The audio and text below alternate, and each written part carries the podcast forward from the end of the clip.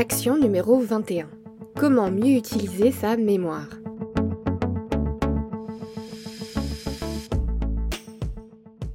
Dans l'épisode d'aujourd'hui, j'aborde un sujet qui sera particulièrement utile aux étudiants en révision en ce moment, mais aussi à tous ceux qui pensent avoir une mauvaise mémoire. Je vais donc aborder la mémorisation. J'entends souvent autour de moi des gens dire Ah non, mais moi j'ai une mémoire de poisson rouge, je retiens rien de ce que je lis ou de ce qu'on me dit. Bon, déjà, rassurez-vous, c'est relativement normal de ne pas retenir tout et n'importe quoi, tout simplement parce que pour retenir une information, il faut faire quelques efforts de mémorisation. Dans cet épisode, je vous donne quelques clés pour booster votre mémorisation. Allez, c'est parti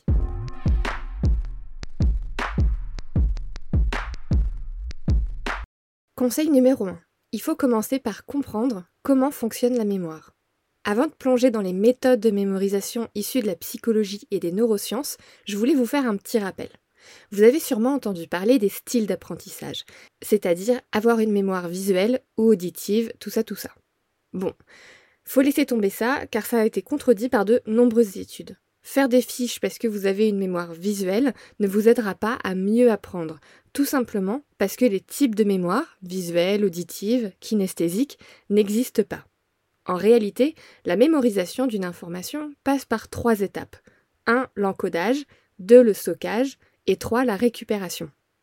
Lors de l'encodage, l'information fait ses premiers pas dans votre mémoire et une représentation de cette information s'y crée. L'information est ensuite stockée dans votre mémoire et lorsque vous faites l'effort de vous en souvenir, on dit que l'information est récupérée. Sauf que cette information, si elle n'est pas utilisée régulièrement, s'efface avec le temps. Par exemple, vous vous rappelez de ce que vous avez mangé hier, mais si je vous demande ce que vous avez mangé il y a deux mois au dîner, il y a moyen que ça vous échappe. Sauf si c'était un repas extraordinaire, mais là on rentre dans le sujet plus complexe du lien entre mémoire et émotion. Pourtant, l'information est très sûrement stockée quelque part dans votre mémoire, mais elle est difficile d'accès. Voilà, ça c'est un petit topo de comment fonctionnait la mémoire. Conseil numéro 2, Favoriser la répétition espacée. Le fait de vous expliquer comment la mémoire fonctionne m'amène à vous parler d'un premier facteur essentiel à la mémorisation à long terme, la nécessité de revoir régulièrement les informations pour qu'elles soient plus faciles d'accès. Imaginez votre mémoire comme une station de ski. Chaque information est un petit chalet, et vous devez donc suivre la piste de ski pour accéder à votre chalet. Si le chalet est nouveau, la piste n'est pas vraiment tracée, et c'est difficile de skier dessus et d'atteindre le chalet. Par contre, si vous passez sur la piste un peu tous les jours, elle va se dessiner au fur et à mesure, et l'accès à l'information sera de plus en plus facile. En pratique, je vous conseille de revoir régulièrement les informations que vous devez retenir pour qu'il soit facile d'y accéder. Par exemple, si vous avez votre examen du code dans un mois, assurez-vous de revoir les panneaux de signalisation une fois par semaine. Ainsi, pendant l'examen, et même avec le stress, la piste de ski aura déjà été utilisée quatre fois et sera tellement bien tracée que vous accéderez facilement à l'information. Conseil numéro 3. Pratiquez la récupération en mémoire. Une autre manière de renforcer la mémorisation à long terme, c'est d'utiliser des méthodes dites de récupération en mémoire. Si je reprends la métaphore de la piste de ski, la récupération en mémoire, c'est se forcer à skier sur la piste dans les deux sens. En fait, lorsqu'on veut retenir une information, la relire plusieurs fois ne suffit pas.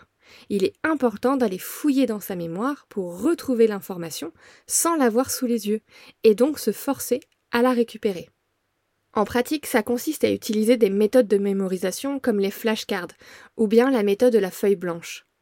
Cette dernière méthode consiste simplement à prendre une feuille blanche et écrire de tête tout ce dont on se souvient des infos qu'on doit retenir.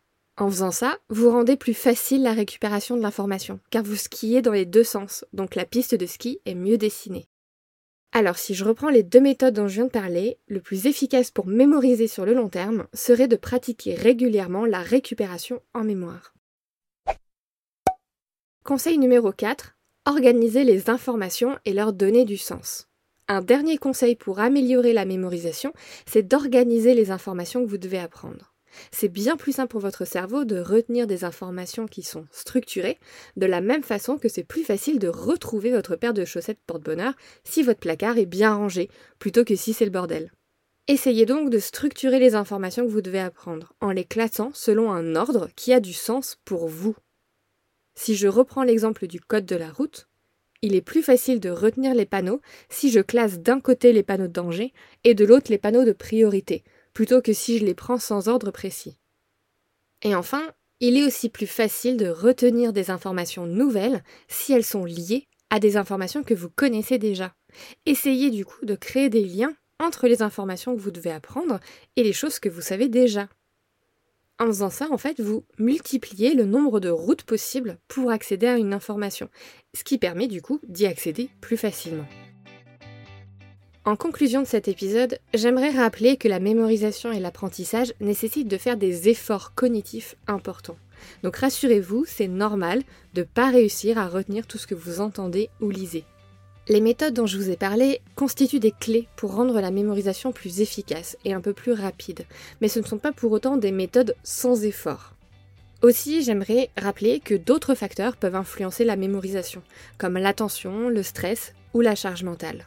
Les bonnes méthodes de mémorisation sont pas toujours la solution. Parfois, faut travailler sur sa charge mentale, travailler sur son attention ou travailler sur sa réduction du stress.